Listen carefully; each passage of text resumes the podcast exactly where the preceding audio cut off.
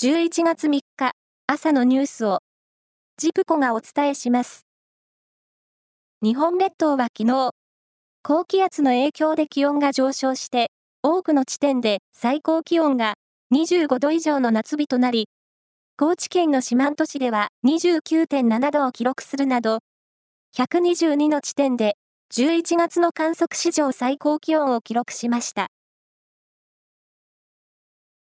運転開始から48年が経過した福井県高浜町にある高浜原子力発電所1号機の50年を超える運転に向け、関西電力は昨日運用体制などを定めた保安規定の変更を原子力規制委員会に申請しました。機械、設備の状態を確認し、運転開始から60年時点でも問題なく運転できると判断したということです。原子力規制庁によりますと、50年を超える運転に向けた申請は国内で初めてです。天皇皇后両陛下が主催される秋の園遊会が昨日、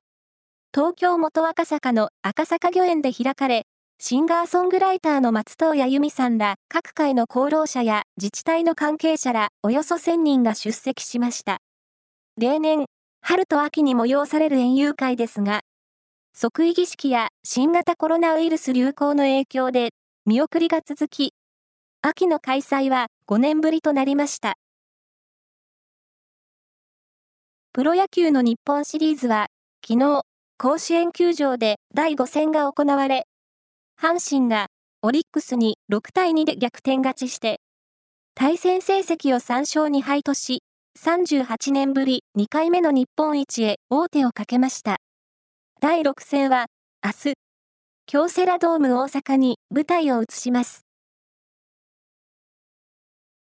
アメリカメジャーリーグのワールドシリーズは、第5戦が行われ、アメリカンリーグのレンジャーズが、ナショナルリーグのダイヤモンドバックスを5対0で下して4勝1敗とし、初制覇を果たしました。ワイルドカードから勝ち上がったチームが優勝したのは、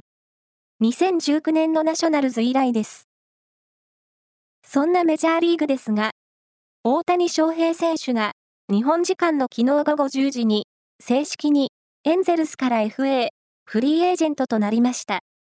エンゼルスは大谷選手に対して新たに複数年の大型契約を提示する構えですが、最初の5日間は元の所属球団だけが選手と交渉することができ、日本時間の7日午前7時を過ぎると国内外を含めたあらゆるチームとの交渉が可能になります。以上です。